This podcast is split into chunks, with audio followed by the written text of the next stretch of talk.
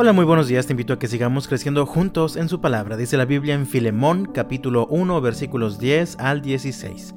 Te suplico que le muestres bondad a mi hijo Onésimo. Me convertí en su padre en la fe mientras yo estaba aquí en la cárcel. Onésimo no fue de mucha ayuda para ti en el pasado, pero ahora nos es muy útil a los dos. Te lo envío de vuelta, y con él va mi propio corazón. Quería retenerlo aquí conmigo mientras estoy en cadenas por predicar la buena noticia y él me hubiera ayudado de tu parte, pero no quise hacer nada sin tu consentimiento. Preferí que ayudaras de buena gana y no por obligación. Parece que perdiste a Onésimo por un corto tiempo para que ahora pudieras tenerlo de regreso para siempre. Él ya no es como un esclavo para ti, es más que un esclavo, es un hermano amado, especialmente para mí ahora será de más valor para ti como persona y como hermano en el Señor. Filemón es el destinatario de esta carta. Filemón tenía un sirviente llamado Onésimo. Parece ser que Onésimo huyó de la casa de Filemón por alguna razón. La carta misma podría sugerir que Onésimo le robó a Filemón y huyó. Por alguna razón, Onésimo llega a Roma y conoce a Pablo. Ahí Onésimo conoce al Señor y su vida es transformada. Él comienza a servir colaborando con el ministerio de Pablo, hasta que Pablo decide que es tiempo de enviar a Onésimo de regreso con Filemón.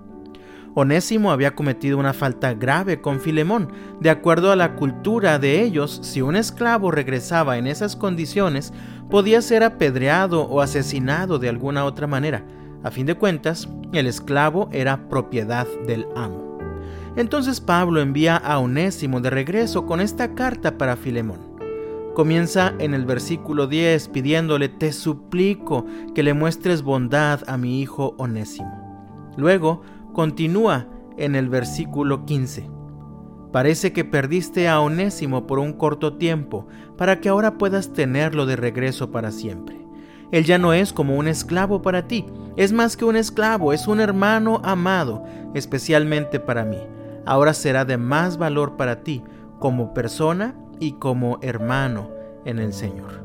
Este es un llamado a Filemón a perdonar a Onésimo, quien sin duda lo había traicionado, pero Pablo le está pidiendo que lo reciba nuevamente con amor, pero ya no como un esclavo, sino ahora como un hermano en la fe.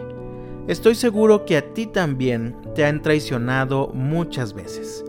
Incluso es posible que en este momento estés distanciado con alguien Sabes, esto es tan lamentable, estamos en el mes de la Navidad. Es tiempo de amar, es tiempo de perdonar, dice la Biblia en Colosenses capítulo 3 versículos 12 al 15. Dado que Dios los eligió para que sean su pueblo santo y amado por Él, ustedes tienen que vestirse de tierna compasión, bondad, humildad, gentileza y paciencia. Sean comprensivos con las faltas de los demás y perdonen a todo el que los ofenda. Recuerden que el Señor los perdonó a ustedes, así que ustedes deben perdonar a otros.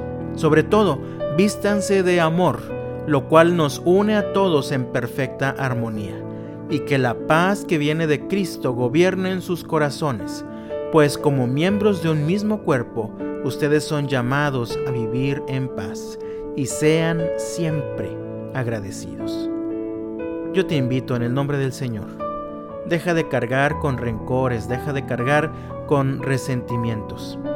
Perdona, imitando el ejemplo de Dios.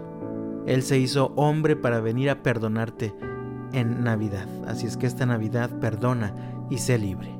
Que Dios te bendiga este jueves y hasta mañana.